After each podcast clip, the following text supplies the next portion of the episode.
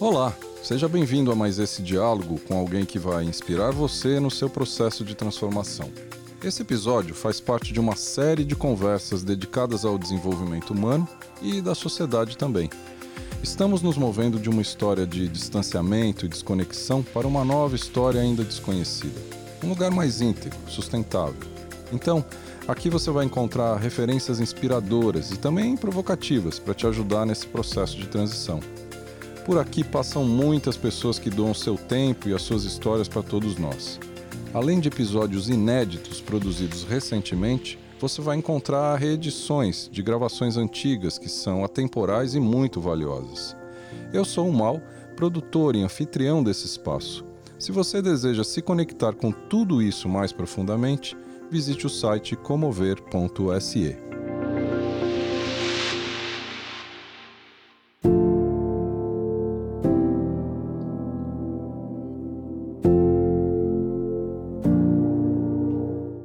plena pandemia do coronavírus no Brasil, no ano de 2020, eu reuni um grupo de pessoas que estão se transformando há muitos anos em busca de um lugar maior e mais conectado com a essência do ser humano. Bob Volheim é empreendedor, executivo e escritor. Tati Lund é chefe vegana, nutricionista e empreendedora consciente. Beto Pandiani é velejador, palestrante e escritor.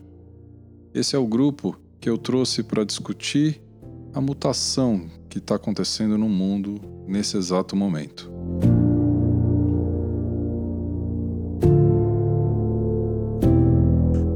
Tati, Beto, Bob, bem-vindos. Eu gostaria de começar essa nossa conversa com uma pergunta bem simples.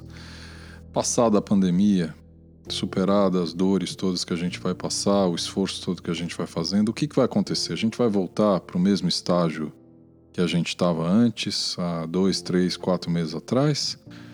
Ou nós vamos transcender em alguns aspectos? Beto, você abre a nossa conversa? Bom, eu creio que a gente está passando de uma sociedade é, de muito consumo para uma sociedade que vai é, refletir e questionar o consumo. Até porque a gente, eu creio que a gente vai sair de uma sociedade que tem, as pessoas têm desejos e pelo fato da vida ficar tão difícil, a gente vai virar uma sociedade de necessidades, né?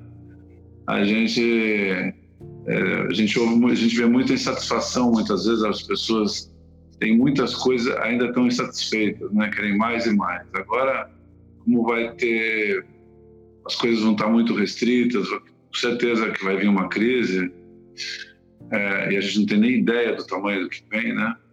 E o que essa crise pode gerar, às vezes é um efeito dominó que a gente não tem nem controle é, eu acho que as pessoas vão ter, vão dar muito mais valor aos recursos, né? O tempo, os relacionamentos, os recursos financeiros, é, poder comer, poder pagar suas contas, poder trabalhar.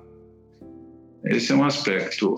É, a outra coisa que eu percebo é que tem muita gente com medo.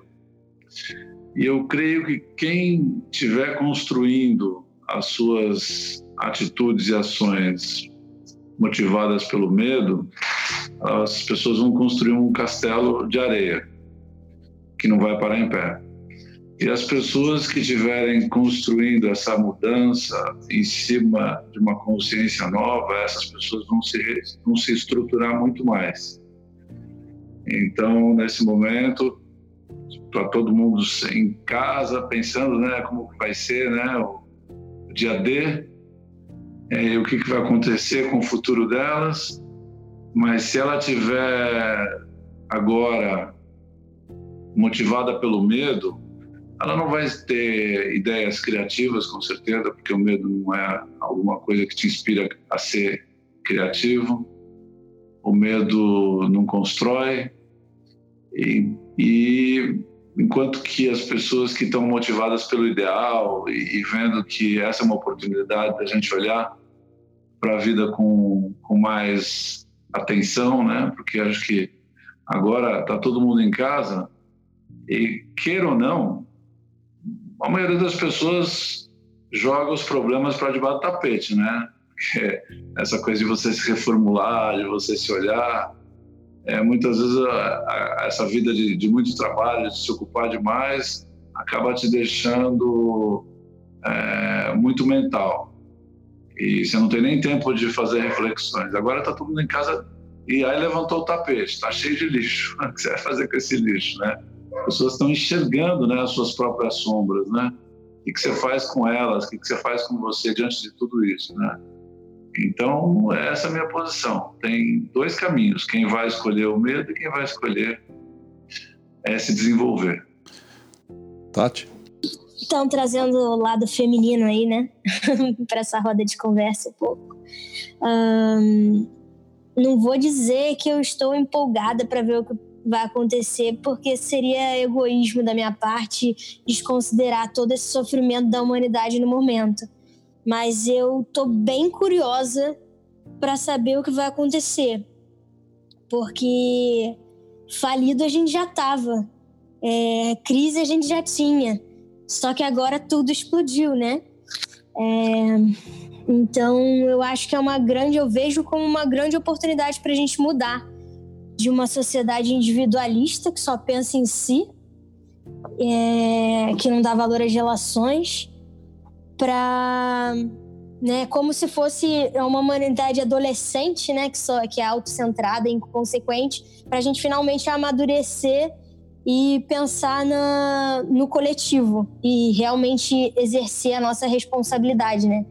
Saber para que que a gente veio no mundo. Então, eu estou muito curiosa para ver o que vai acontecer depois disso. Também tem o um negócio, é, é, um monte de gente, um monte de família em volta de mim para sustentar ali no restaurante, mas eu tô, eu sempre sou muito positiva, assim, então querendo ver o lado positivo da, da coisa, né? Tem pelo lado da sustentabilidade tem um monte de coisa acontecendo agora. E acho que a partir daí muita gente vai começar a prestar atenção nesse assunto, porque não tem como a gente viver sem ser em rede. Não tem como viver nesse sistema competitivo que a gente vive hoje é, só pensando no sistema econômico, no crescimento. Que crescimento é esse, né? Que custo é esse? É, quem é que está crescendo? São muitas perguntas, então a gente já está falido, já está em crise. É, o medo da morte, óbvio, de gente né, que a gente ama e se esse, se esse vírus pegar uma comunidade, o que, que vai acontecer? É, caos geral, mas tô preferindo olhar pelo lado bom, assim como a gente falou. Do que, que vem depois disso? Vamos aproveitar isso para uma como uma oportunidade de amadurecer e não crescer, né? Acho que é por aí. É, essa história do, do crescer versus amadurecer ou se desenvolver, né? Talvez a gente uhum. tenha que começar a olhar uma outra curva, né? De, de andar, né? De não crescer, mas se desenvolver, que talvez seja uma coisa mais profunda, é. né? O único problema que o, que o Roberto falou é esse medo, né? Que o medo gera escassez. Então, o que, que essa crise vai estruturar é meio duvidoso, porque a gente está vindo desse medo, dessa escassez, mas também está se formando uma rede colaborativa, né? A gente está finalmente pensando no outro, enxergando o outro, né? A gente normalmente não, não enxerga o outro. Então essa visão para o outro já de empatia e compaixão já já está sendo válida, né? Fala, Bob. Tô vendo que você já está anotando tudo aí, né, Bob? Cara, eu acho que eu fiquei por último aqui para falar é... e obviamente é... tem alguns pontos aí de, de, de concordância.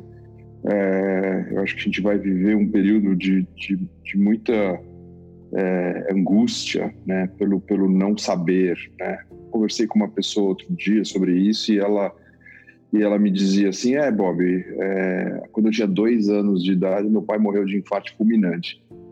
E, ou seja, eu, eu, também não sabia, né, é, que a minha vida ia mudar naquele dia, é, quando eu era tão pequenininha. É, a diferença agora é que isso está anunciado, né, isso está sendo bombardeado nas nossas cabeças é, o tempo inteiro. Então, Acho que. E, e, e, não necessariamente o medo desperta as melhores reações do ser humano, né?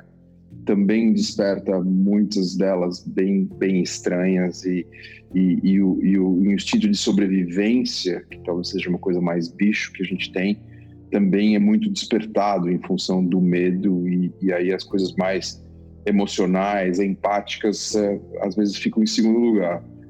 Mas falando um pouquinho do, do futuro, do que, que eu vejo por aí, é, eu, eu, eu acho que a gente não vai para este novo mundo, mas ao mesmo tempo eu acho que a gente dá um. O, jeito que eu vejo, a gente vai dar um salto de patamar, sabe assim? Mas ele não é esse mundo, porque é, descobrindo uma, alguma cura, ou passando o ciclo, ou vacina, ou, ou mesmo simplesmente ele dando uma passadinha, a gente já viu que historicamente o ser humano volta para um lugar de conforto. É, só que como eu acho que a intensidade desse negócio é global, é muito forte, não tem quem já não tenha um amigo ou familiar que está afetado e, e não tem como ter, não ter mais, é, pelo que tudo que mostra. É, eu acho que a gente aumenta um, alguns pontos no grau de consciência de algumas pessoas ao redor do mundo. Tenho uma sensação de que esses caras, em geral, não são governantes, tipo, mas, é, é, mas eu acho que se líderes importantes do mundo, mesmo que não sejam governantes, é, se um conjunto relevante deles aumentar um grau de consciência, eu acho que há uma chance de a gente ir caminhando para um lugar melhor. Eu acho que, é, mesmo que a coisa demore um pouco mais, o caos da estrutura econômica, porque está tudo, tá tudo muito montado em torno desse, desse jeito, e, e eu concordo com a Tati, a gente já tinha problemas, e não é que estava perfeito, eu, eu, concordo, mas ao mesmo tempo estava montado assim. Então, enquanto você não remonta de outro jeito, você, muita gente pode ficar de fora dessa, dessa coisa, né? Então, de, de, um novo jeito de se viver, de se ganhar a vida, ou comer, ou enfim, é, seja tem conceitos novos que podem surgir, né?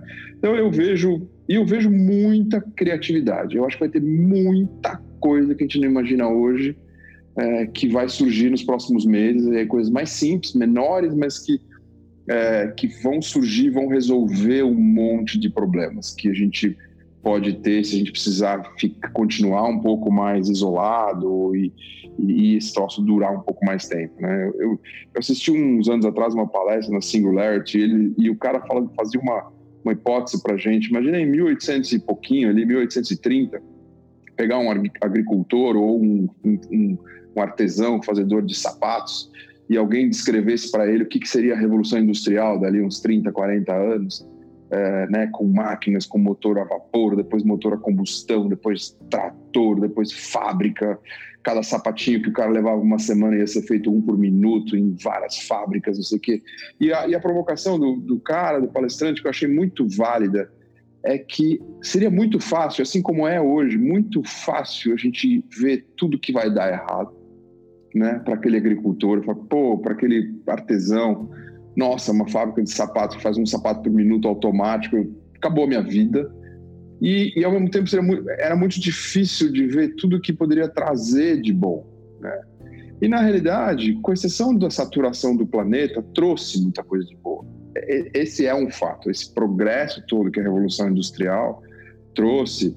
É, obviamente, nós estamos num momento de saturação do planeta, de exploração no limite, é, mas nunca tanta gente teve saneamento básico, nunca tanta gente comeu no planeta, nunca tanta gente teve, teve um monte de coisas, é, até capacidade de se expressar e etc., como tem hoje. Então, nós estamos num, num, num momento de virada, provavelmente, e talvez esse vírus venha para dar um empurrão nessa virada.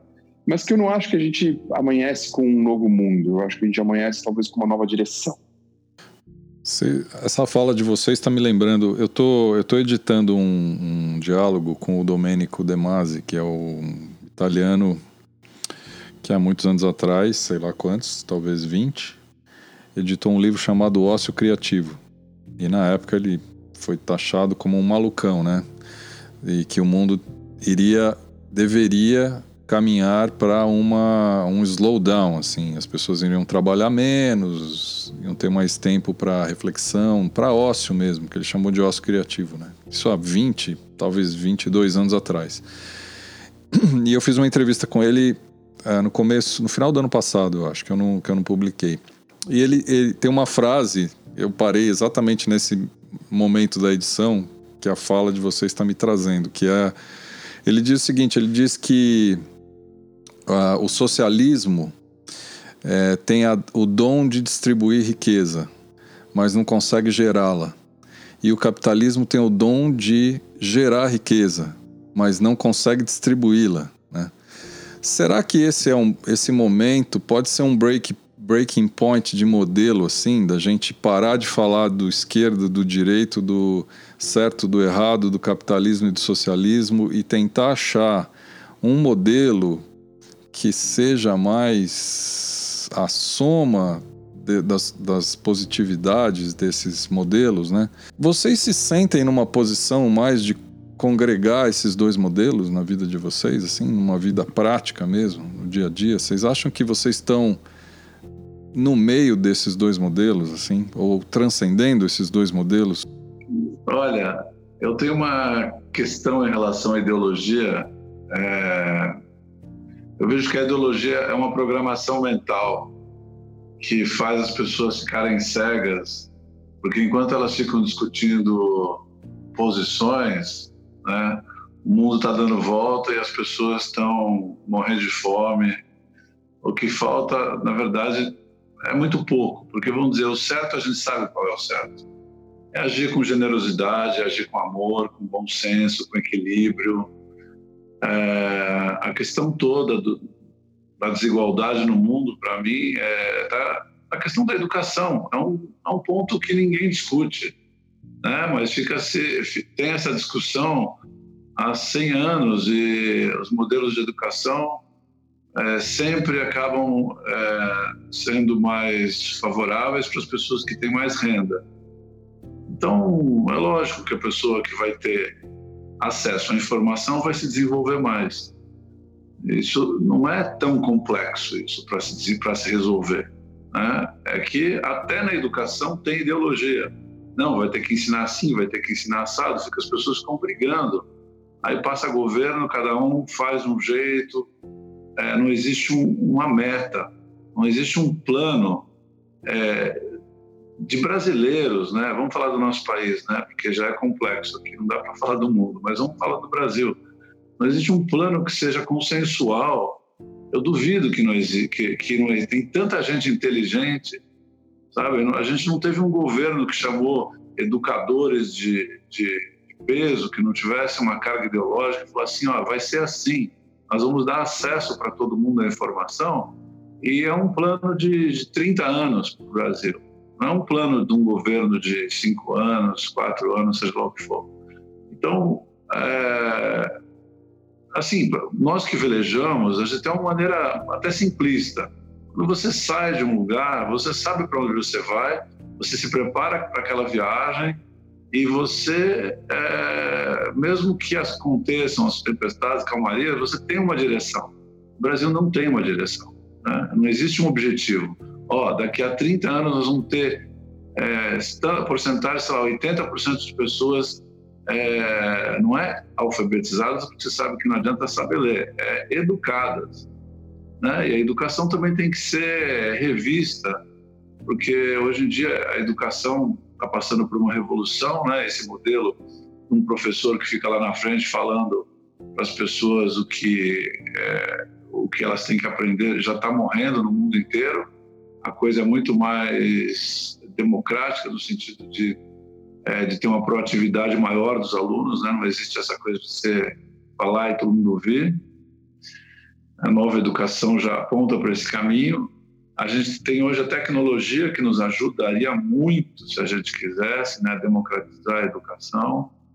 Então, você vê, né, aconteceu uma crise, né, e e aí a gente ouve na televisão, não, vamos mobilizar é, 780 bilhões para o Brasil não parar.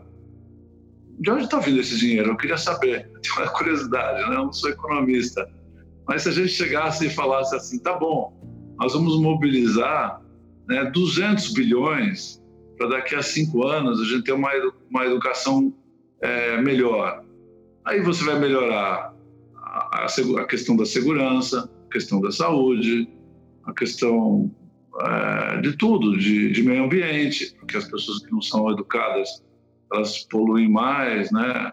Até quem tem dinheiro é mal educado. Não estou falando só a questão do nível social, mas para mim está tudo ligado à questão espiritual da nossa, do nosso, dos habitantes do nosso país. Vou voltar só para o Brasil, né?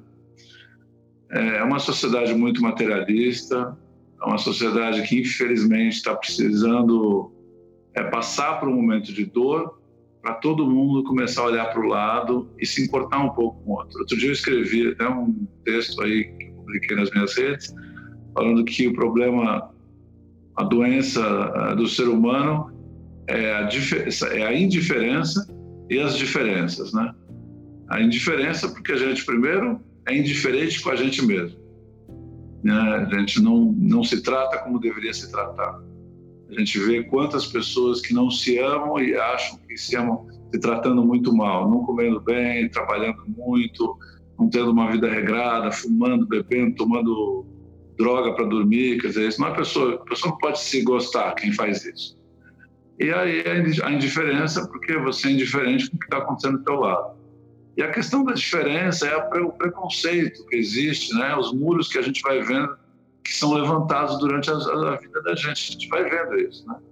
Porque o fulano é assim, porque o fulano é amarelo, porque o fulano é gordo, porque o fulano é, tem outra crença. Ele é um mundo cheio de muros. E é muito difícil a gente pensar em desenvolvimento, educação, prosperidade, enquanto existe essa indiferença e existe o preconceito. Né? É total. Você, na tua fala, você, você destaca uma coisa que talvez em algum momento a gente possa entrar um pouco mais a fundo, né? Que a gente ter apostado num modelo é, de, de consumo mesmo, né? É, que eu acho que a gente vem apostando no país num modelo de consumo desde sei lá quando, né? Desde a industrialização do país, né? Talvez. É, esse, eu, eu me lembro que eu conheci o CEO de uma. Essa história de eu vender os patrocínios para as minhas viagens, acabei conhecendo muitos presidentes de empresa tal. Eu fiquei muito amigo de um francês, não vou falar empresa, porque, enfim, ele era CEO de uma grande empresa francesa no Brasil e ele tinha um resultado excepcional aqui no Brasil. E ele, toda vez que voltava para a França para o encontro anual de todos os CEOs do mundo, os caras lá na França falavam para ele na matriz não, agora você tem que subir 15% o teu, teu faturamento.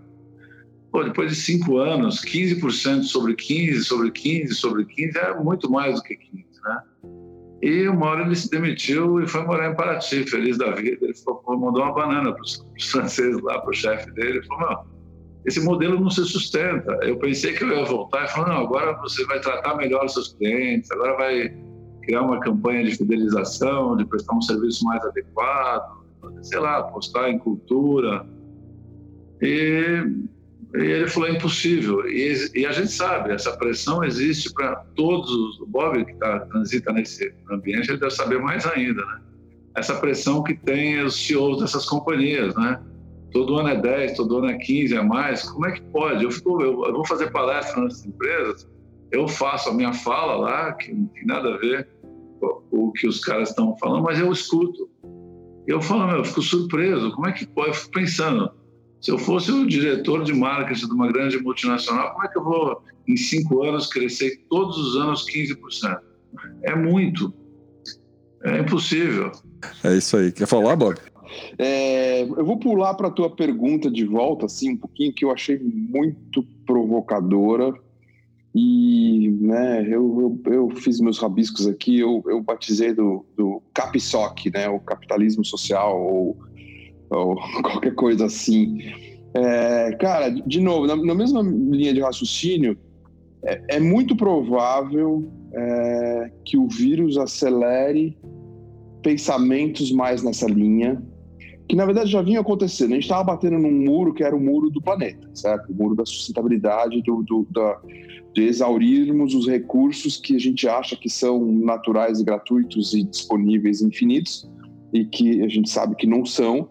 É, então a gente já vinha muito nessa direção de bater nesse muro do, da insustentabilidade do modelo exploratório capitalista. É, é muito provavelmente o vírus ele deve dar uma acelerada em boas discussões, em boas iniciativas.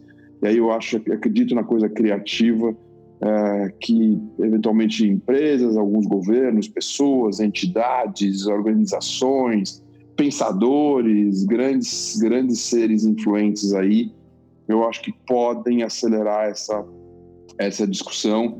Uh, e ela cai muito, muito naquela categoria do tipo é muito difícil imaginar do que vai dar para fazer porque a gente está muito preso ao jeito atual. Mas se o jeito atual desmonta, a gente, a gente, aí o ser humano, aí tem a beleza do ser humano, né? Até para deixar um pouco, trazer um pouco dessa coisa, eu, eu continuo achando que o ser humano vai sair dessa melhor. É, não para aquele mundo é, totalmente diferente, mas para um, uma mudança de direção, que talvez seja suficiente para a gente mudar o rumo em algum, pra, em algum prazo. E, e eu acho que a gente vai, a partir dessa batida de muro, talvez as duas batidas, uma que a gente já vinha batendo, mas que ela era a longo prazo, né? A batida do muro do planeta, você fica pensando, será que meu filho afeta? Não, talvez meu neto, aí pronto, aí já, aí já ficou longe demais, e aí o ser humano já já abstraiu demais fala: bom, tá bom, esse vai ser problema do meu neto. Então, esse é problema do meu neto, por mais que as estatísticas mostrassem que podia ser o nosso problema já, é, é muito abstrato. O vírus, por mais invisível que ele seja, ele é muito concreto, né?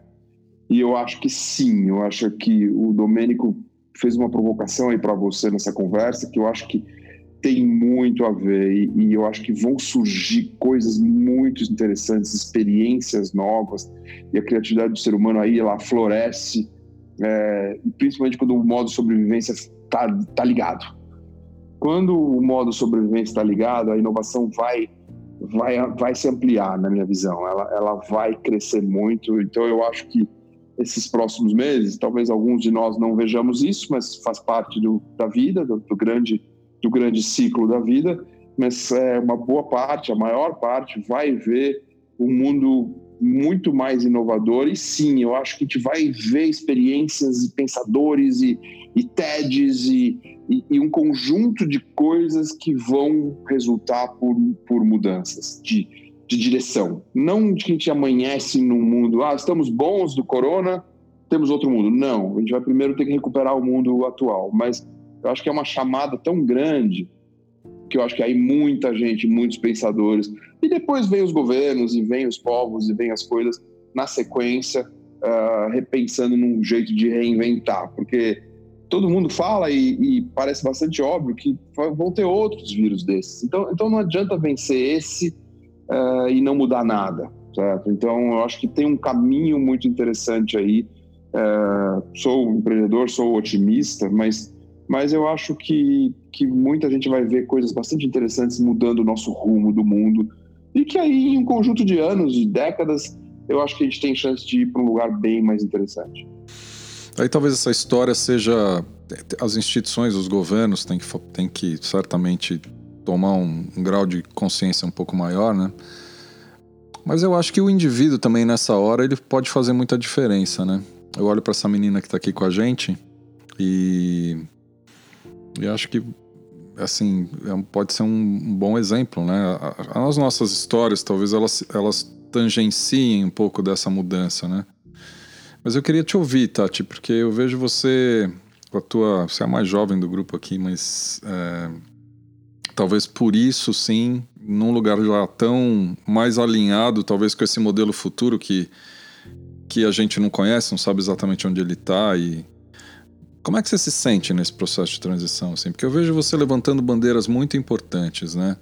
Não só da alimentação, da conexão com a natureza, agora até como, como eco-couple, né? Você na relação com teu, é, com teu companheiro, cara, de levantar isso numa instituição já eu chamaria até familiar, né? Vai, vai, vai muito além da, do teu trabalho, você como uma pessoa pública. É, queria te ouvir nesse sentido. Então, eu já vi angustiada há muito tempo, assim. Por isso que essa bomba que veio agora, de novo, apesar de todo o sofrimento, me traz, assim, um pouco de, de esperança, assim, de um respiro, porque eu acho que agora é, as pessoas entenderam que a gente está todo mundo no mesmo barco. Como é algo mundial, realmente tem essa, esse, esse sentimento, é, a gente está passando por isso junto. Enquanto que mudanças climáticas, é, migração, é, crise dos refugiados, ninguém sente que está junto, né? Então essa é uma oportunidade para a gente se sentir junto. Então, acho que isso já é uma coisa grandiosa. E quanto de ser, né? Você perguntou, voltando para sua pergunta, se a gente se sente no meio disso, né? De um lado, socialismo, capitalismo. É, que modelo vai vir? Em que, em que, é, em, em, que, em que onda a gente vai surfar com esse barco que está todo mundo junto? A gente não sabe o que, que vai acontecer. Também não acho que, que vai ser agora, ah, uhul, o mundo vai ficar perfeito. Não é isso, né, Bob? Mas é, eu acho que é uma oportunidade para a gente pensar diferente. Então eu fico feliz com isso, assim, de ser uma oportunidade de pensar diferente. E eu me guio muito, assim, pelo exemplo da natureza, que nada é, né, preto no preto ou branco na natureza. existem diversas possibilidades no meio disso. E eu acho que a gente vai amadurecendo e descobrindo essas possibilidades que a gente vai ter entre uma pandemia e outra, entre um vírus e outro porque com a mudança climática chegando que ninguém vê, mas que está aí, que já acontece, que já diminuiu a biodiversidade, que já está um caos no planeta, é, só vai vir mais com a temperatura mudando. Então, mais crises de migração e, e dos animais, enfim, de tudo. Então, essa está sendo uma oportunidade agora para a gente pensar diferente como humanidade, pensar junto, é, em colaboração, né? E é, para mim, uma crise. A gente já viveu uma crise de valores. Então, falando como o Roberto, né, disse, para mim também muito a questão é a educação, né? Por isso que a gente teve, né, aquelas discussões, Mal Mal é meu mentor aí, né? E agora eu tô dentro das escolas por conta disso, que eu acho que enquanto a gente não mudar essa educação que a gente tem, nada vai mudar. É, a gente precisa conscientizar e educar, informar desde muito cedo. Eu cresci num ambiente, né, numa escola que era no meio do mato, então eu sempre me senti parte da natureza. Então, para mim é muito fácil cuidar, é muito fácil entender. E eu cresci numa família que também era conectada com essas coisas, então é fácil. Mas uma criança que não que cresce numa realidade completamente diferente, trabalha numa escola de comunidade, que nunca ouviu falar sobre isso, que não é, que não se conecta, né? Então a gente precisa conectar desde cedo as, as crianças com essa relação de cidadania, do planeta, da natureza, é, falar de direitos humanos dentro das escolas, né? Meu projeto é sobre isso, então a sustentabilidade está tá dentro da, da, dos direitos humanos e a gente entender o nosso papel como humanidade nesse planeta. Sabe que eu tava, não sei se vocês querem comentar, mas eu tava, eu tava olhando para vocês antes da gente estar tá aqui, né? E assim, nos juntamos, daí eu tava olhando um pouco da história e de cada um de vocês e e eu me perguntei o que, que, que, esses caras têm de comum, né? É, com vieses tão diferentes de histórias, de atividades, de vida mesmo, né? E aí você colocou uma coisa, Tati, que talvez me venha, talvez nesse processo, tem um chamado para a gente puxar a responsabilidade para nós, né? Parar de terceirizar a responsabilidade, né? Eu vejo ainda tem muita discussão sobre é, governo, presidente, ministro. A gente está tá numa discussão tão. Mas no final do dia, a gente está vivendo uma história que a gente é responsável de fazer algo mesmo, né? E nesse caso. E um eles rec... são reflexos da gente, né? Exato, exato. Eles são puro, um puro, puro. reflexo da nossa é. sociedade, então não adianta reclamar. Vocês acham que esse é um lugar? Porque eu vejo vocês. Vocês têm esse ponto comum, né? Porque vocês saíram para fazer, vocês protagonizaram a vida de vocês e a mudança veio a partir de uma atitude de vocês. Vocês não ficou esperando, ninguém ficou esperando aqui um, uma instituição, um governante, uma política nova. Vocês botaram o carro na rua e falaram, vambora. No caso do Beto, o barco, né? Mas é, vambora. e foi fazer, né? Será que a gente vai, vai cair essa ficha de que a gente é protagonista dessa história? E... Eu acho que ela, eu acho que ela tá caindo. E eu acho até. A Tati falou uma coisa que, que, que complementa o que o Betão falou, mas eu só queria reforçar uma coisinha que, que é essa coisa de conexão. Eu acho que é a conexão com o planeta, com a natureza, não é exatamente educação, porque educação, em grande parte, está ligada a capitalismo e revolução industrial. Você fica aprendendo ofício, certo? Tipo, OSPB, uhum. sabe? Tipo, política. Você fica aprendendo na escola ou ensinando para as crianças a versão dos vencedores da guerra. Cara, uhum. tipo, o que está faltando, e aí eu acho que essa, esse vírus traz com força, é conexão, assim, é conexão com o humano, com o planeta, com, com a nossa a natureza, com a nossa natureza, né? Eu fui pai tarde, há seis anos atrás, e eu vivi essa, essa gravidez da Bia, minha mulher, e é o último momento de conexão com a natureza que a gente tem, né? Porque a morte é um negócio meio que isolado, a gente deixa para lá. E então, é, e mesmo assim, a maior parte das pessoas ainda marca a cesárea no dia marcado, tipo, vai de unha feita para o hospital. tipo, ou seja, então, mas não é que não tem educação. Essas pessoas têm altíssima educação. Harvard, tem Stanford, sabe? Tipo, são valores, né? São é conexão, né? É conexão com o planeta. Eu acho que a gente, putz, eu acho que é isso que é capaz de ser a grande saída pós-vírus. O vírus nos conecta invisivelmente com o planeta, sabe? Tipo, porque as conexões mais visíveis não, não, não nos clicam. Essa é uma conexão invisível que, que nos faz sentir que somos natureza, que somos bicho, que somos planeta, que somos minério, água, sabe, tudo isso. E eu acho que é isso. Aí tem a ver com alimentação, aí tem a ver com o estado de vida, aí tem a ver com poluição, aí tem a ver com esgotar os recursos, sabe? Tipo, é a Pachamama, sabe? Assim, eu acho que falta Pachamama, é conexão com, com, com a terra, com o nosso mundo. É, e, e, a partir disso, eu acho que isso vai vir.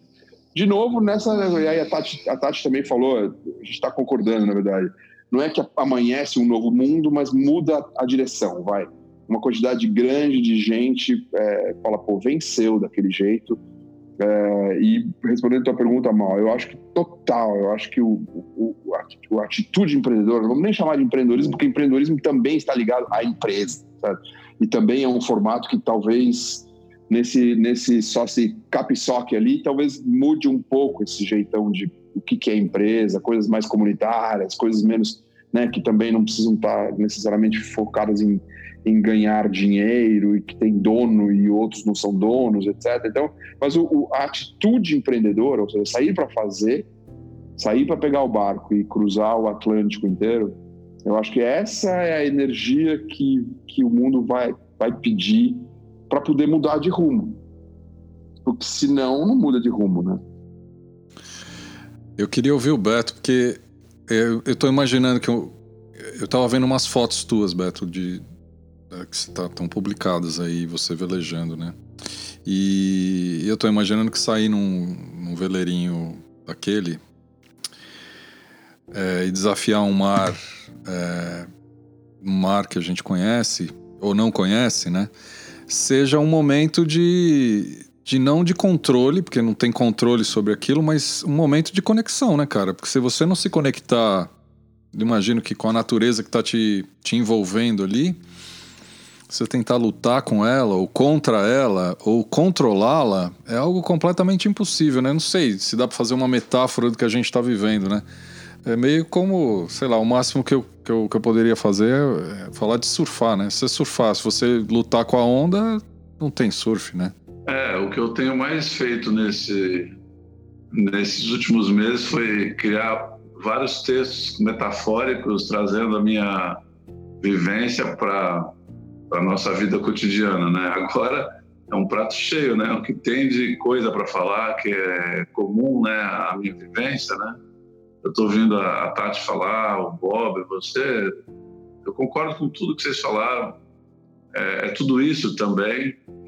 Em relação a eu sempre vou assim, eu, eu a minha não vou nem falar crença, é meu entendimento pessoal a, a respeito da conexão, eu sempre vou é para dentro.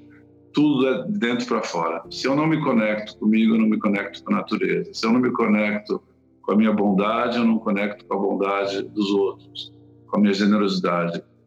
A gente tem eh, feito o caminho inverso não está dando certo. Já fazem mais de mil anos, né? Então, é uma coisa de você assumir o teu poder, assumir a tua responsabilidade, porque se a gente for olhar ao longo da história, né, vamos falar da religião. Nós delegamos a nossa espiritualidade para as igrejas. Deu merda. a gente delegou o nosso poder em todos os aspectos, né? Em todos os aspectos, né? A gente delega a nossa cidadania para os políticos, a gente fica quieto, fica olhando na televisão e xingando, não adianta nada. A gente não pode ficar delegando o nosso poder. É o, o que acontece quando a gente delega o poder? A gente é controlado obviamente, porque a gente sabe que quem tem o poder na mão não tem ética nenhuma. E até porque a, o desenvolvimento é, ele, ele tem que partir do, de dentro para fora de, to, de todos nós. Né? O, falando sobre a conexão. Se você não se conecta espiritualmente, como é que você vai se fazer? Você não se conhece, você não é capaz de conhecer uma outra pessoa. Se você não se gosta, você não vai gostar de ninguém. Se você não sabe é, criar uma comunicação entre o que você sente é, e traduzir é, pela, através da sua mente, você também não consegue é, entender o que os outros estão falando. A gente fala o mesmo idioma, mas não fala a mesma linguagem. Essa que é uma questão. Nós temos um problema, o Bob sabe, de comunicação no mundo, né? As pessoas brigam até casais, não sei o quê, porque não tem a mesma linguagem, né? Uma pessoa tem às vezes uma linguagem amorosa, uma outra pessoa tem uma, uma linguagem egóica, individualista. É, em relação ao, ao barco, né? É, eu escolhi um barco pequeno, né? Curiosamente, um barco sem cabine, aberto, sem nenhum recurso, porque eu sempre gostei é, de pensar coisas que são impossíveis de serem feitas à primeira vista onde eu preciso me desenvolver, criar é, soluções, caminhos para fazer algo que eu mesmo tenho dúvida se é possível. Isso é uma coisa que me motiva, que é criar e me desenvolver, é pesquisar, aprender. Então, a primeira viagem foi Miami Ilha Bela, né, em 94, foram 289 dias para chegar na Ilha Bela, cidade nos Estados Unidos, dois Bobcats, né, que são duas jangadas high-tech, vamos dizer assim. E nesse caminho, o que, a gente encontrou? Encontrou tudo, né? Mau tempo, dia de vento forte, favorável, acidentes, quebras. E aí, várias coisas né, aconteceram. Então, primeiro, quando você pega um mau tempo no mar, o que você faz? Você baixa as velas e vai junto com a tempestade, porque aquela força é maior que você. Não adianta você ir contra. Você tem que usar a energia dela para ir para onde ela vai, porque não é, ela é maior que você né? que é o caso que está acontecendo agora. Né? Teve uma energia que é um, um evento que mobilizou o mundo todo, desmobilizou todas as forças, não tem como lutar, gente tem que ficar quieto, esperar passar para depois tomar a direção.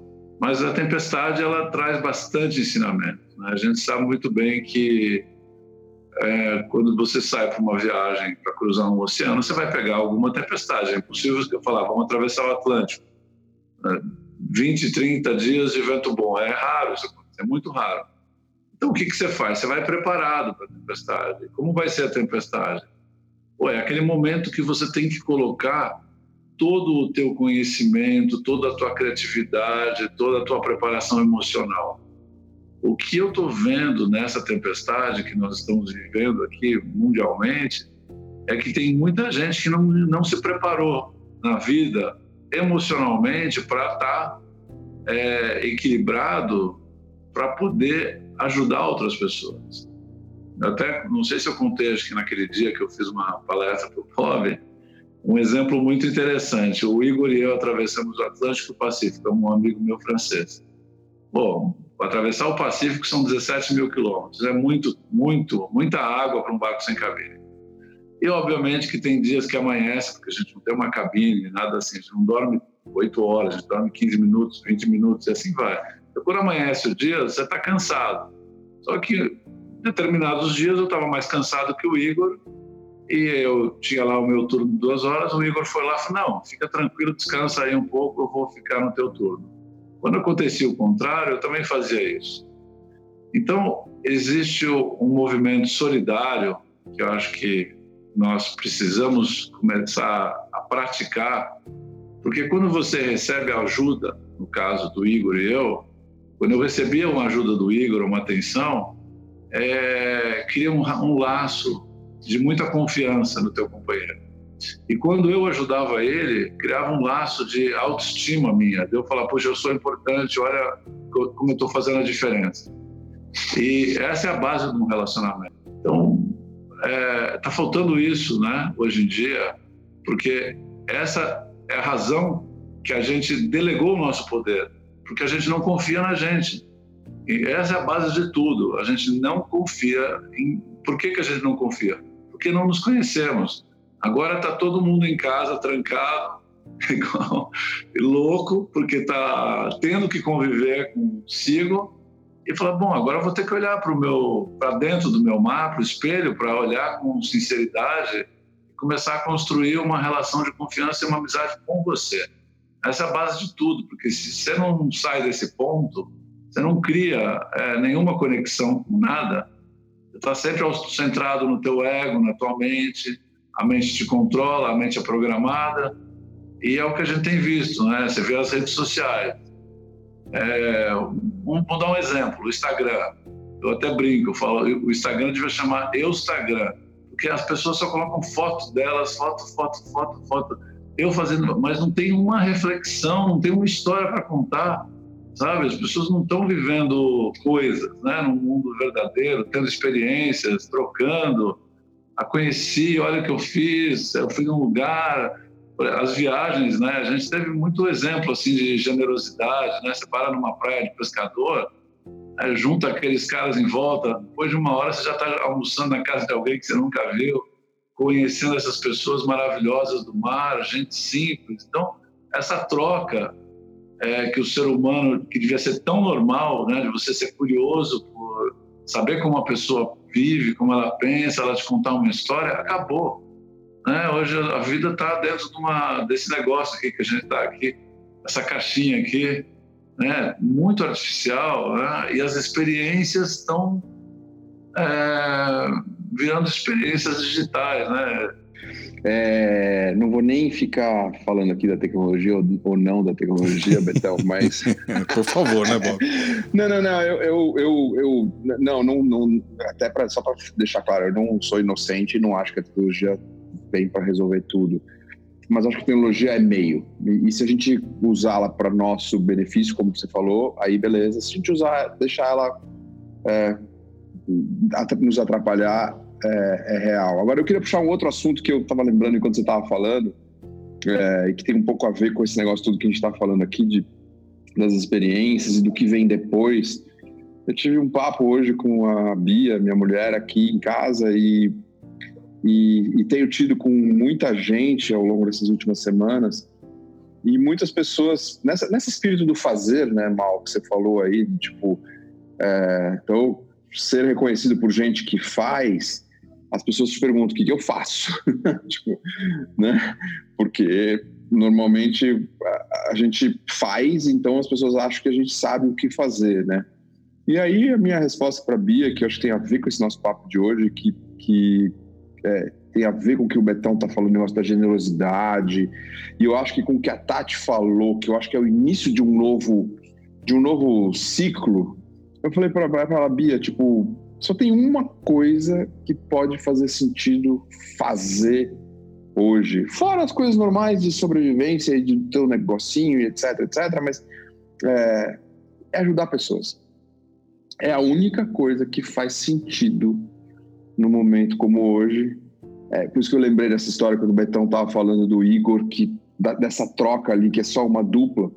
E eu acho que essa talvez seja isso que a Tati falou, de a gente, sabe, a gente começar a ver é, mais gente caindo essa ficha e mais gente exercitando, até pelo conflito do vírus, pelo isolamento, pelo, pelo distanciamento, por, pelo medo, que a pessoa, meu, liga para um, fala para outro, manda fake news para outro, dissemina, essa aqui é a farofa, dissemina, dissemina o medo e não sei o que, não sei o que, e tudo fica cada vez pior. E na primeira experiência que essa pessoa disseminar a ajuda, a generosidade com alguém, ela vai ver o quão aquilo vai fazer bem para aquela pessoa e para ela própria, né?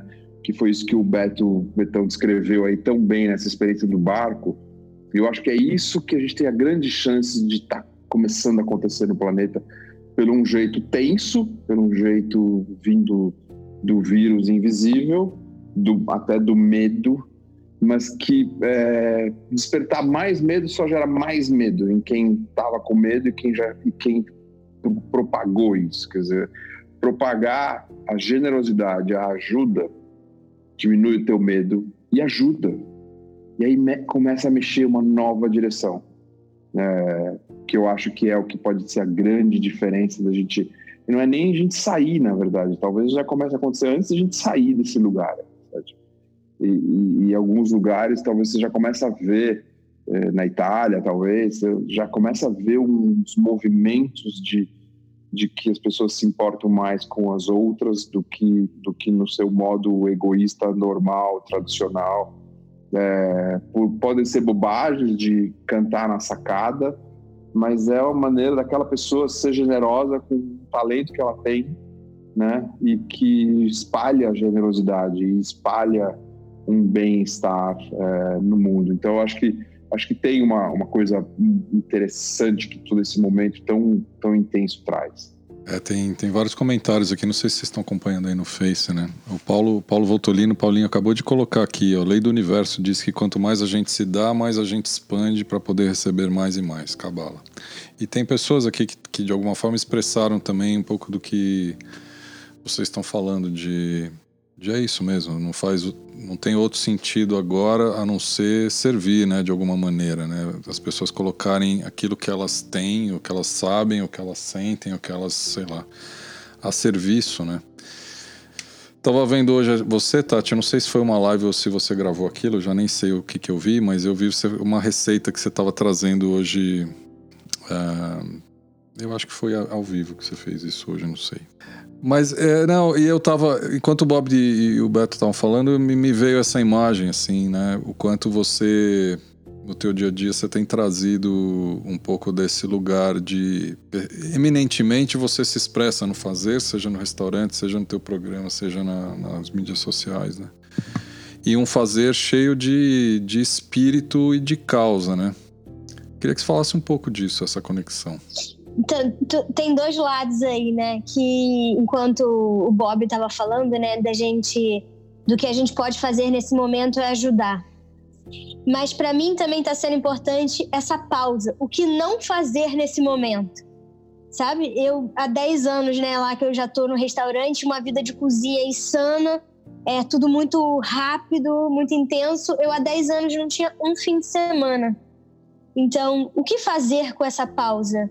Que também tem a ver com o que o Roberto falou, né? Da gente jogar esse lixo aí para debaixo do tapete. Então está sendo uma oportunidade para o planeta pausar e está tendo já vários benefícios para o planeta, assim, né? Ambientalmente falando.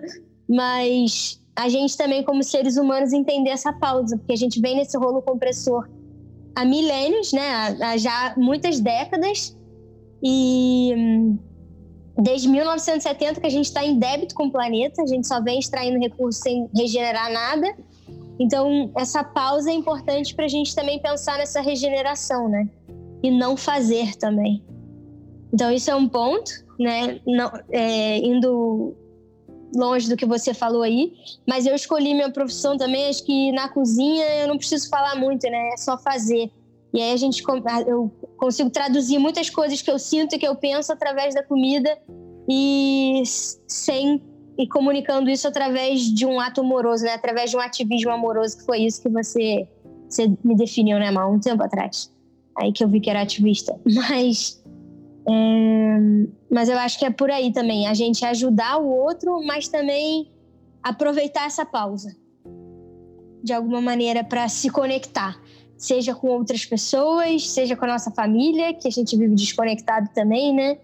É... Enfim, acho que é isso. A gente aproveitar a pausa. Ô, Tati, hum. eu escrevi um texto sobre uma, uma das viagens que é justamente essa que a gente veio dos Estados Unidos, que a gente velejou pela costa norte brasileira.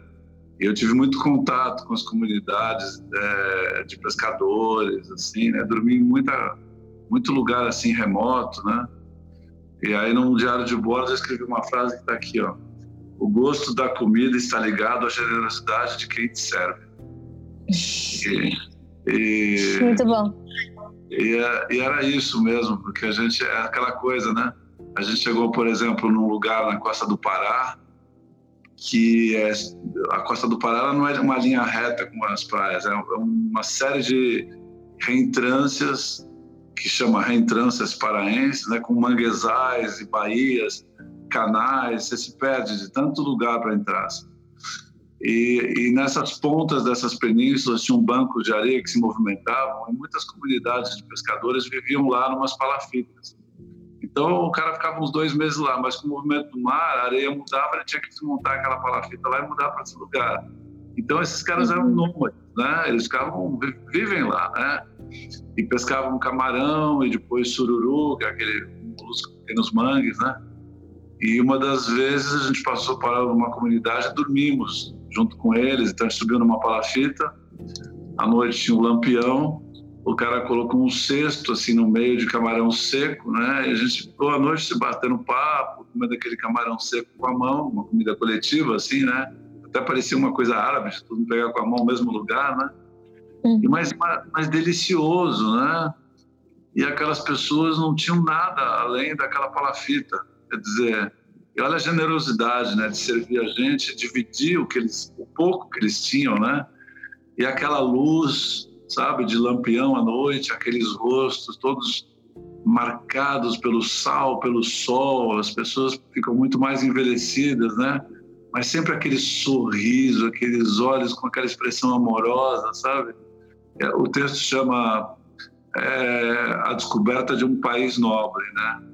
Porque é, essa nobreza de alma eu identifiquei como uma coisa genuína brasileira. Se receber, compartilhar comida, conversar, né? se, se reunir em volta da comida, que é a tradução mais, vamos dizer, material e ao mesmo tempo espiritual, que é a alimentação, né?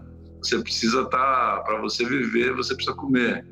Mas não é comer é, só, simplesmente só se alimentar, né?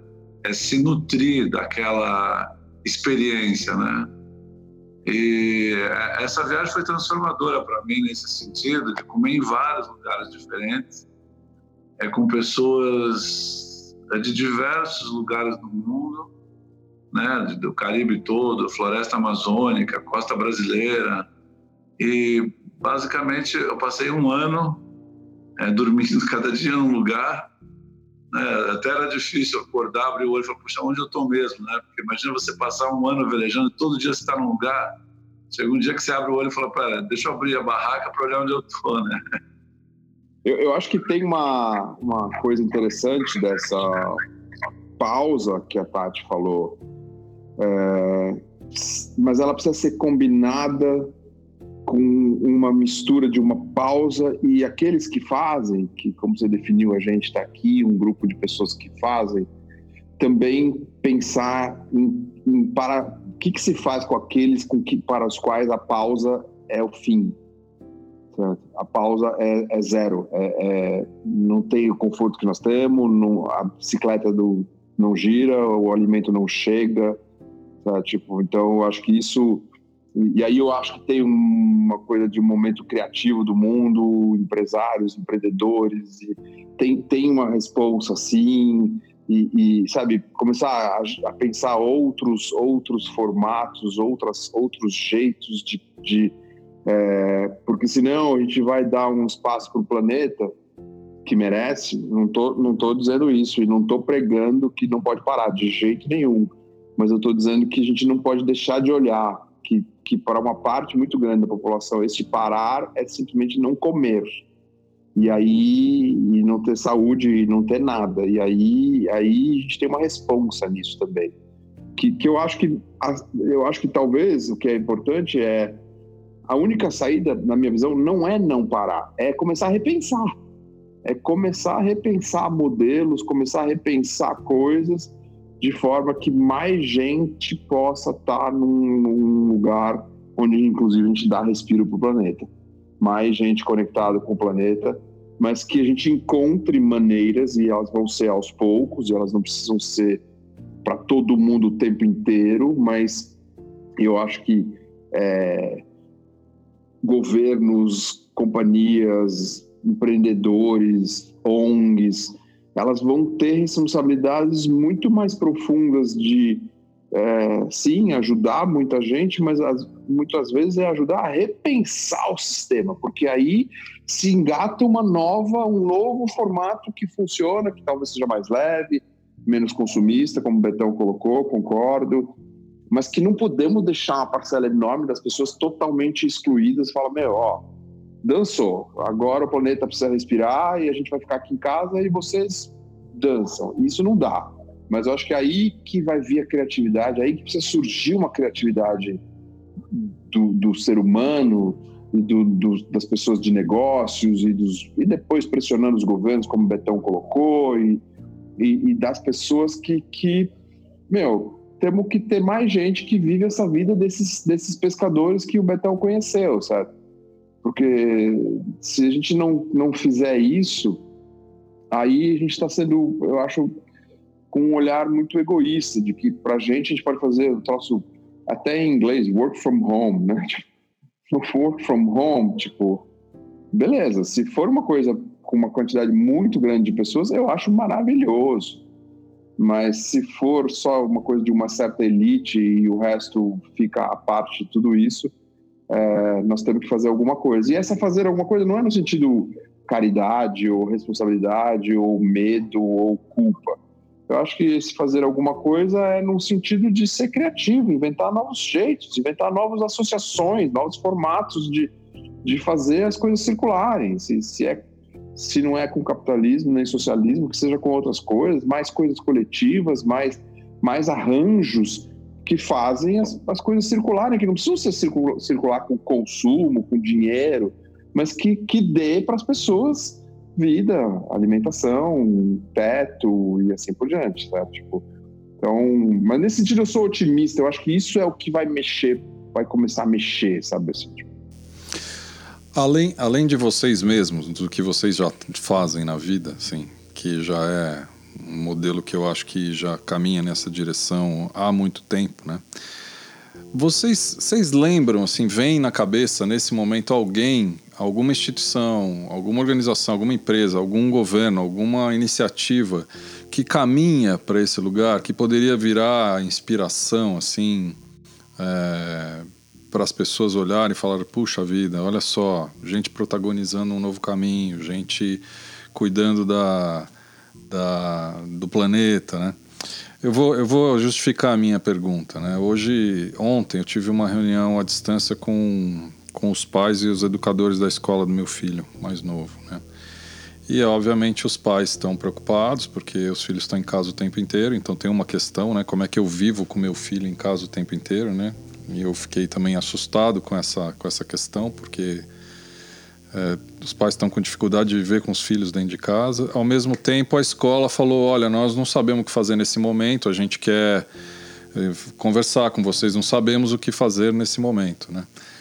E aí eu, obviamente, saí da reunião depois e me veio duas reflexões. Né? A primeira é, bom, é, esse grupo tradicional que está no, no, mainstream da educação, e isso funciona para o governo, escola pública e privada do mesmo jeito, claramente não sabe o que fazer nesse momento porque a escola foi tirada do, do circuito, tá certo? Foi um shutdown na escola, né?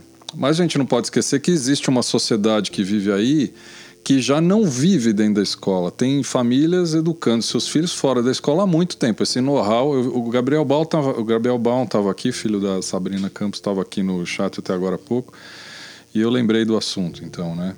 É, existe muita gente que tem esse know-how, que, que já mudou o modelo, e por que não a gente visitar esse modelo e talvez aproveitar um pouco mais. E a outra coisa que me veio também, eu estava fazendo uma conta aqui com a minha filha do meio, é... Bom, ninguém está indo para a escola agora, né? E ninguém levantou esse, esse aspecto de o quanto a gente está economizando de planeta por causa disso. Porque se você fizer o cálculo da pegada de carbono das pessoas indo para a escola e voltando todo dia, intensamente, durante, sei lá, 20 anos da vida, vai ter que plantar uma floresta para compensar o carbono só da tua existência escolar, né? E agora não, a gente está simplesmente em casa. Eu venho essa história que a Tati comentou que é, não precisamos fazer nada agora. A gente não precisa ir para a escola, certo? Isso já por si só já tem um benefício intrínseco que é uma floresta provavelmente por indivíduo, né? Eu ainda vou botar esse publicamente essa conta, né? Quantas árvores você teria que plantar se você não fosse para a escola durante 20 anos? Eh, indo para a escola, quantas árvores você tinha que plantar só para compensar o carbono das tuas idas para a escola, né? Então, talvez seja um pouco isso que eu entendo, Bob, dessa provocação que é Pô, por que, que a gente não para e repensa o modelo, né? Um ótimo momento de repensar o modelo a partir desse ponto de vista, né? E, e vários pequenos modelos, né? Porque quando a gente falou de socialismo e capitalismo, está pensando no mundo inteiro, no sistema, não sei o quê, sabe? O que eu acho que vão surgir são pequenos repensares de modelos, sabe? Tipo, então, porque o que você coloca, é, eu tinha colocado antes, educação em grande parte está tá baseada no modelo da Revolução Industrial, certo? Então tem, tem essa. A outra grande parte é tirar as crianças de casa porque os pais trabalham. O que que, tá, que, que você narrou que está se sentindo agora? Tipo, pô, eu não consigo trabalhar com criança em casa, certo? Tipo, porque o, o sistema não está programado desse jeito, certo? Tipo, então, então, eu acho que esse é um bom exemplo de e aí que vão surgir como a situação é, é crítica e aí se permite um monte de coisa, certo? Até mexer em formatos de educação. Meu filho também estuda numa escola Waldorf e eles também estão pensando no que fazer, porque tem que fazer. Eles, eles não precisavam ter essa opção. Eles, eles acham que o, a educação via telas não é um grande caminho. Beleza, agora, agora não tem outra opção. Tipo, então, é, eu acho que é um pouco disso que eu estava falando. Eu acho que a criatividade do ser humano ela aflora na necessidade. E eu acho que aí se a gente começar a ver um monte de coisas, e vale para a área de alimentação, e vale para um monte de outros segmentos, que vão começar a se reinventar para fazer novos arranjos. E aí começa a nascer um novo, um novo formato. Só que eu acho que tem que ser coisas mais radicais. Em alguns casos vão ter que ser coisas mais radicais, assim, sabe? Tipo, empresas associativas que não tem dono e, sabe? E que, e que, que o dinheiro gira num jeito meio renda básica, mas que não necessariamente todo mundo contribui só para aquele seu meritocracia, sabe? Porque senão, senão não fica de pé tem um dono e que explora os outros, putz, meu. Então, de, acho que são novos arranjos que eu acho que vão surgir. Eu acho que é tão intenso que a gente está vivendo no mundo que eu acho. E que, e que, na verdade, já existem um monte de iniciativas por aí, que elas não são mainstream, sabe? Elas vão surgir ou vão ser apropriadas para o mainstream, certo?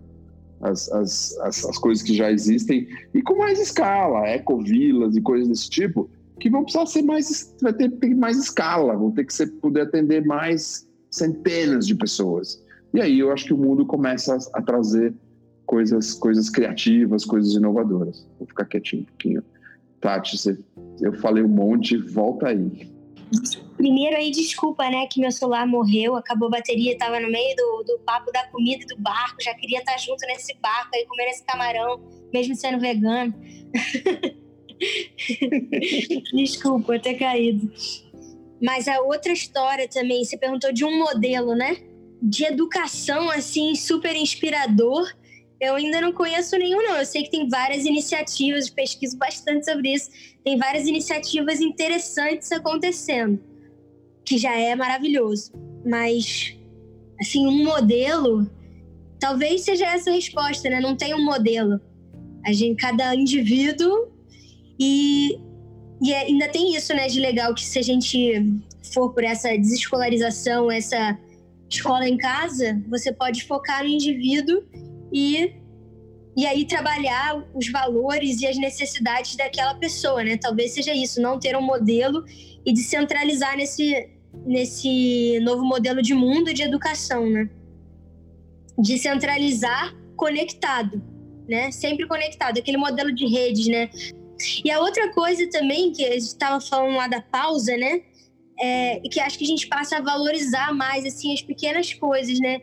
De estar em casa, de faxinar a casa, de fazer uma comida. Eu sei que não é todo mundo tem esse prazer, mas de se conectar a pequenos prazeres e também de valorizar as pessoas que te proporcionam esses prazeres, né?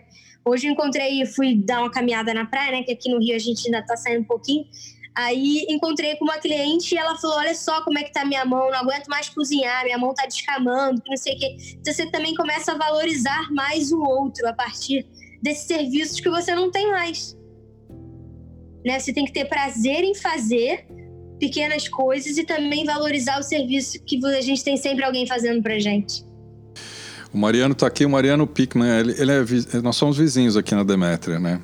E ele está falando aqui da escola do fazer. Acontece na comunidade em volta, onde tem todos os mestres dos ofícios, das ciências, das artes, né? Então tem uma borda, né? Mas aí vem a experimentação, né? Um espaço de experimentação com essa borda dos mestres dando um pouco de dessa guias, né?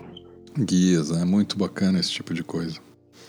Ó, eu queria fazer uma última provocação aqui. Se não fosse trágico esse momento, ele seria muito engraçado, porque a gente está precisando eminentemente da nossa imunidade física, né?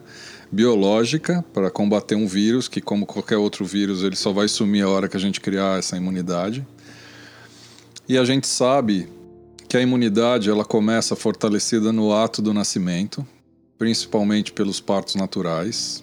Então a gente sabe que essas intervenções que são feitas, a medicalização do parto, as intervenções no crescimento do ser humano, elas vão tirando a capacidade imunológica do, do, do indivíduo, que depois ele tem que compensar de outras formas, e às vezes nem compensa, porque aí ele fica debilitado. Então a gente está precisando muito desse lugar de origem, de origem natural, principalmente é, de resgatar a importância para a imunidade de um processo natural de nascimento e crescimento. E ao mesmo tempo, por outro lado, a gente está enfrentando a morte, né? A gente está com, como vocês bem disseram, com medo da morte, né? A sociedade está impregnada com um medo super grande que pode ser que paute a gente pro resto da vida, mas de todo jeito a gente vai morrer, a gente sabe disso, não tem nenhuma dúvida que a gente vai morrer, mas a gente está com medo de morrer, né? Então, é, paradoxalmente, a gente talvez esteja resgatando uma reflexão, ou possa resgatar uma reflexão, sobre essas duas patologias que estão aqui, eu vou chamar isso de doença, não sei se é, que é, é exatamente isso, essa intervenção que a gente faz no nascimento. O nascimento virou um ato cirúrgico, médico, e essa dificuldade de lidar com a morte inevitável, né? E que agora bate na porta, talvez com alguma antecedência para algumas pessoas, né? Como é que vocês veem essa dualidade, assim? A dificuldade do homem de, de olhar o ato do nascimento na naturalidade e, ao mesmo tempo, olhar o lado, do lado da morte com naturalidade, né? Me parece que são dois lugares que a gente não está dialogando bem e que, nesse momento, talvez seja o que mais a gente esteja precisando, né? Da imunidade e de lidar com mortes, né? Inclusive a nossa mesma, a nossa própria morte, que poderia acontecer. Como é que vocês enxergam essas duas coisas? Bom, é, existe, vamos dizer assim, o, dizem que o, o, que o que mata não é o veneno, né, é a dose, né? É, então o medo, numa dose pequena, né, ele é necessário para você ter responsabilidade, saber até onde você pode ir, né? É, Maurício, eu vou, eu vou provocar você. Você falou que a única dúvida que a gente tem é que a gente vai morrer. Eu não acho que eu vou morrer. Eu acho que eu vou sumir da vista de vocês, mas morrer eu não vou. É, então, eu não vejo a minha vida como algo é, que só acontece nesse momento. eu trato toda a minha vida como uma viagem. Nesse momento eu estou viajando aqui, mas o que eu procuro é, valorizar são as coisas que eu coloco na minha bagagem que não pesam e que me levam longe. Até tem um, falei para o Bob lá, tem um mandamento do meu barco, né? Viagem leve, viagem longe, né? O barco, quanto mais leve, mais longe ele vai, ele sofre menos no mar tudo mais. O corpo está mais levinho, também você vive mais. Então a alma está mais leve, também você não fica arrastando corrente emocional, esse tipo de coisas, também leva uma vida mais leve. Então, por eu não acreditar na morte, é, posso falar uma coisa que não quero ser mal compreendido, mas eu não olho para essas pessoas que estão partindo como uma tragédia, que ela é, ela é vista como uma tragédia aos olhos humanos. Mas para o lado, olhando com os olhos da alma, né, essas pessoas estão indo para é, continuar a sua viagem numa outra dimensão. Eu tenho uma certeza plena de que existe uma inteligência que rege esse movimento de nascer e morrer e que ele está ligado aonde você é mais útil. Então, eu tenho uma entrega, uma confiança total de que no momento que eu for mais útil num outro plano, eu vou ser retirado daqui e para mim está tudo bem. Eu estou sempre disposto a, a viajar, colaborar, aprender e me desenvolver. Então, eu estou, de fato, a serviço da vida, nesse sentido. Então, se eu estou aqui nesse momento, eu estou procurando fazer as coisas que me cabem, é, todos nós, vamos falar sobre o nascimento, todos nós nascemos com habilidades.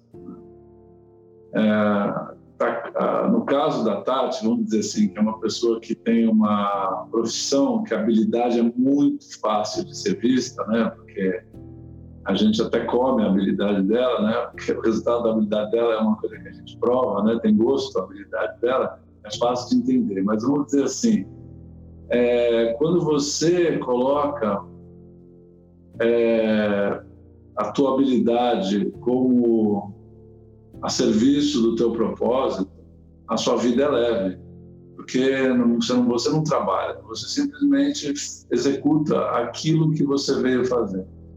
Normalmente, as nossas habilidades, vamos dizer, eu, eu, eu diria o seguinte, que a gente nasce com uma caixinha de ferramenta. Né? Então, sei lá, eu nasci com uma chave de fenda, com um parafuso, com um alicate. As minhas dificuldades eu trouxe para essa vida e que vim aqui para desenvolvê-las, elas estão ligadas às, às minhas habilidades. Como eu entendo isso? Porque como uma pessoa pode se desenvolver e se superar usando as suas as suas ferramentas. Então, muitas vezes as pessoas dizem para uma outra assim: "Ah, você tem um defeito disso, defeito daquilo" até escrevi isso outra semana. O ser humano não tem defeito, o ser humano tem dificuldades. Defeito tem uma peça que não pode se autoconsertar. Agora, o ser humano pode mudar, ele pode fazer uma reflexão, falar: puxa, não estou indo por aqui. Então, é, o que eu vejo é que muitas vezes as nossas qualidades que ainda não foram desenvolvidas ou até reconhecidas por nós, elas são vistas pelos outros como defeito. Mas quando a gente olha para as nossas dificuldades e decide abrir a nossa caixinha de ferramentas, que são os nossos recursos internos, a gente vê que está tudo dentro da gente. E aí a nossa vida passa a ser vivida por um propósito. Né? Então, para mim, esse é o caminho do nascimento até a nossa partida daqui. Eu não tenho uma visão mórbida. É, essa minha visão eu construí, porque eu também perdi um pai jovem, sofri muito, mas foi essa a desesperança que eu tive quando meu pai morreu é que me ajudou a construir esse olhar amoroso sobre a vida. E foi essa a herança que meu pai deixou, né? No momento que ele partiu, foi muita dor e eu me senti desprotegido. Com o tempo, eu fui me é, abrindo as minhas ferramentas, né? Minha caixinha, vi lá o que eu tinha para me desenvolver e fui saindo da vitimização, fui saindo daquela crença de que eu dependia dele e fui me desenvolvendo. Eu fui aprendendo que eu não tinha defeito, eu só tinha dificuldade. Então, é uma visão que eu tenho muito amorosa em relação à vida. É, por isso mesmo, eu não posso entender é, a morte como uma interrupção, e sim como uma mudança de, é, de frequência, simplesmente isso. Dá muita serenidade para encarar esses momentos, né, cara? Muita, né? Essa é uma habilidade que acho que talvez a gente tenha que resgatar em todo ser humano, né? que é um pouco dessa espiritualidade aí. É, porque é, a nossa mente está com uma programação de medo, né?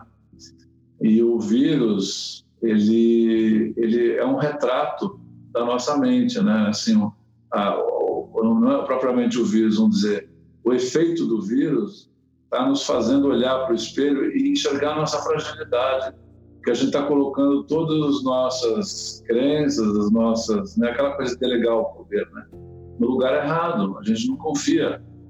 Então, quando você perde a confiança, você não consegue ter paz.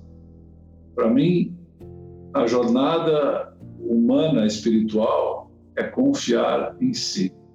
É impossível você confiar é, de uma maneira serena, sábia, é, em Deus, seja lá o nome que você queira dar, se você não confia em você. Quando você não confia em você e confia em Deus, aí você vira, eu não vou ficar dando nome, um seguidor. Você segue alguém, você segue um líder, um guru, um é, Cristo, um Buda, e, imagens, né? As pessoas seguem imagens. Né? Eu, quando falo de Cristo, eu não me refiro ao ser aqui, eu me refiro à consciência que ele trouxe.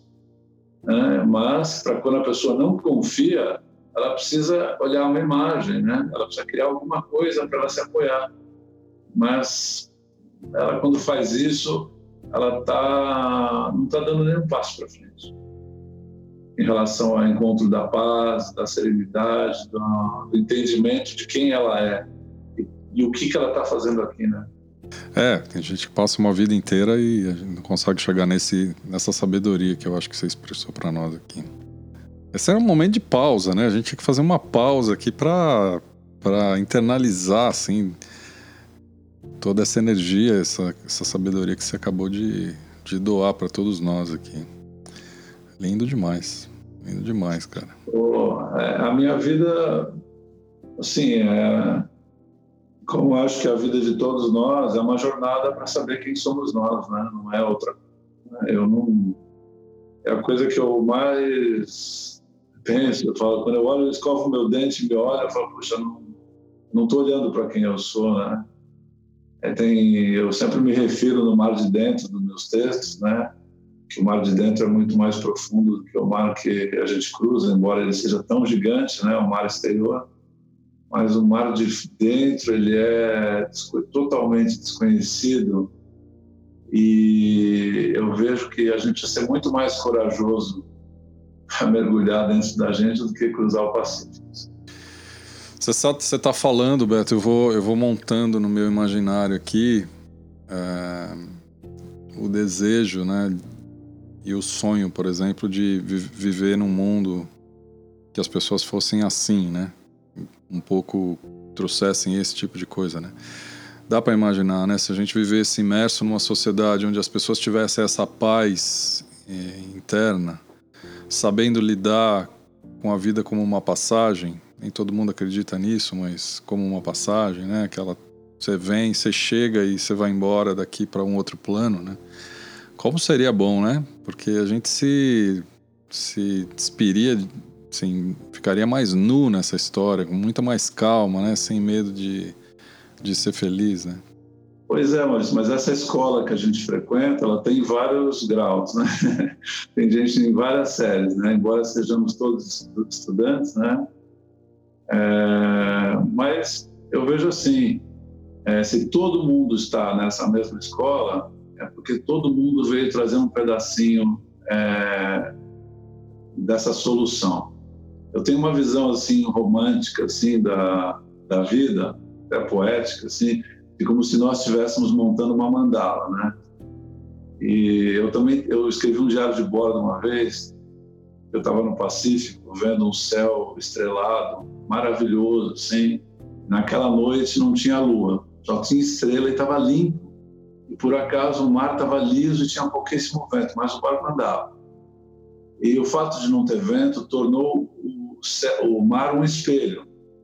E eu estava vendo estrela em todos os horizontes, né? toda a linha de horizonte 360 graus e por cima, como se eu estivesse num planetário.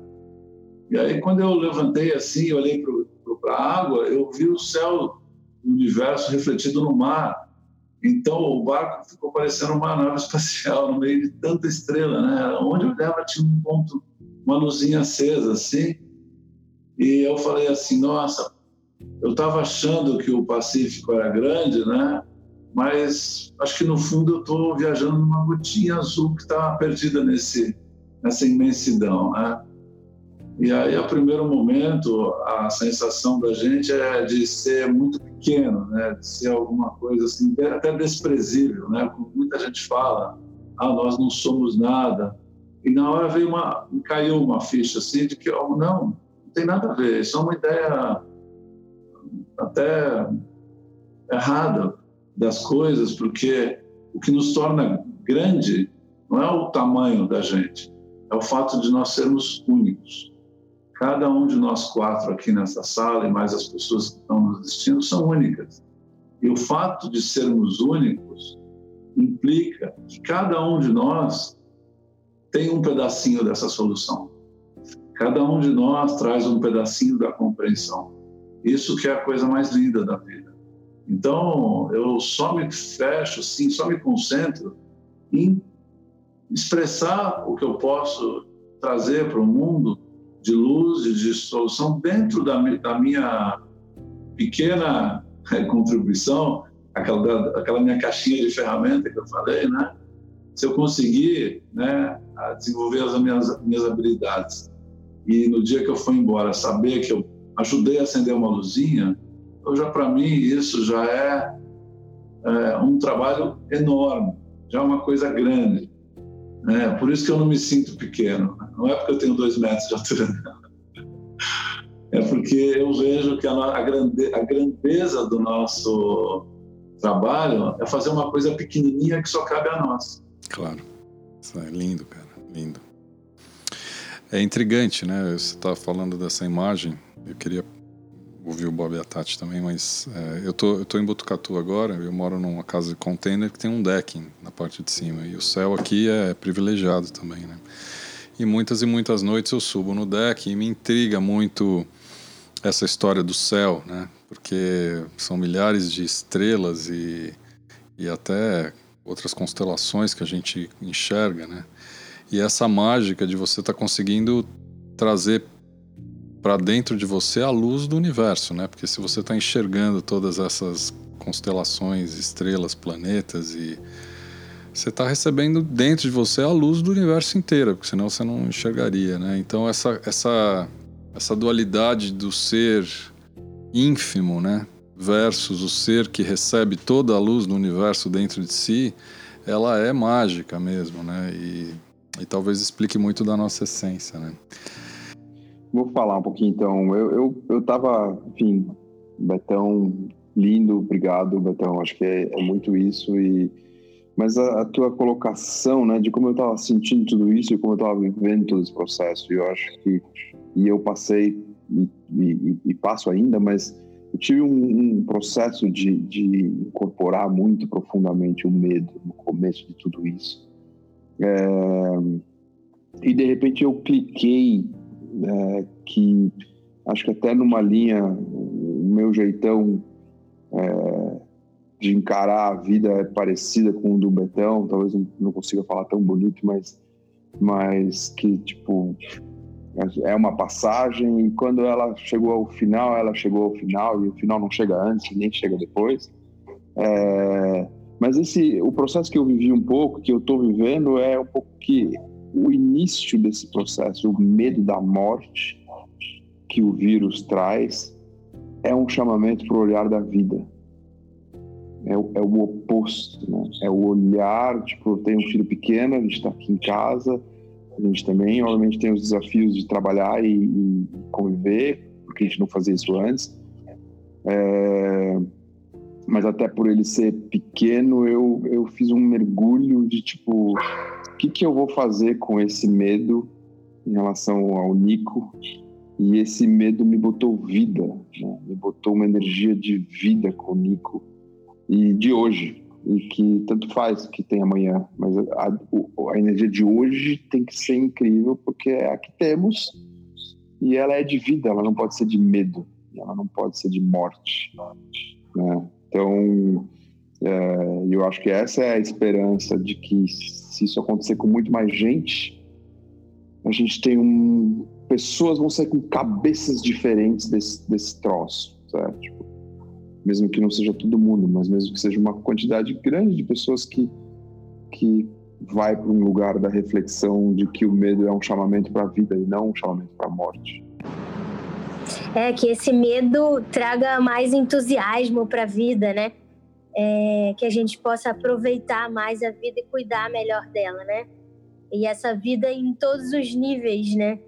É, de poder aproveitar e saber apreciar um céu, a montanha que está aqui na frente, o mar, é, o outro, a presença do outro que está aqui, que a gente está tendo dificuldade né, de, de, de, se relacionar, mas apreciar é, aproveitar e apreciar melhor essa vida, que esse medo traga mais valor. Queridos, eu queria, quero agradecer imensamente vocês de terem, de terem se mobilizado, aceitado o convite aqui para a gente bater esse papo. Acho que criou um espaço de reflexão bem, bem bacana e, e para quem curtir esse tipo de diálogo, é, com uma oportunidade talvez uma, quase única da gente intensificar um pouco essa transcendência. Né? É, muito obrigado mesmo.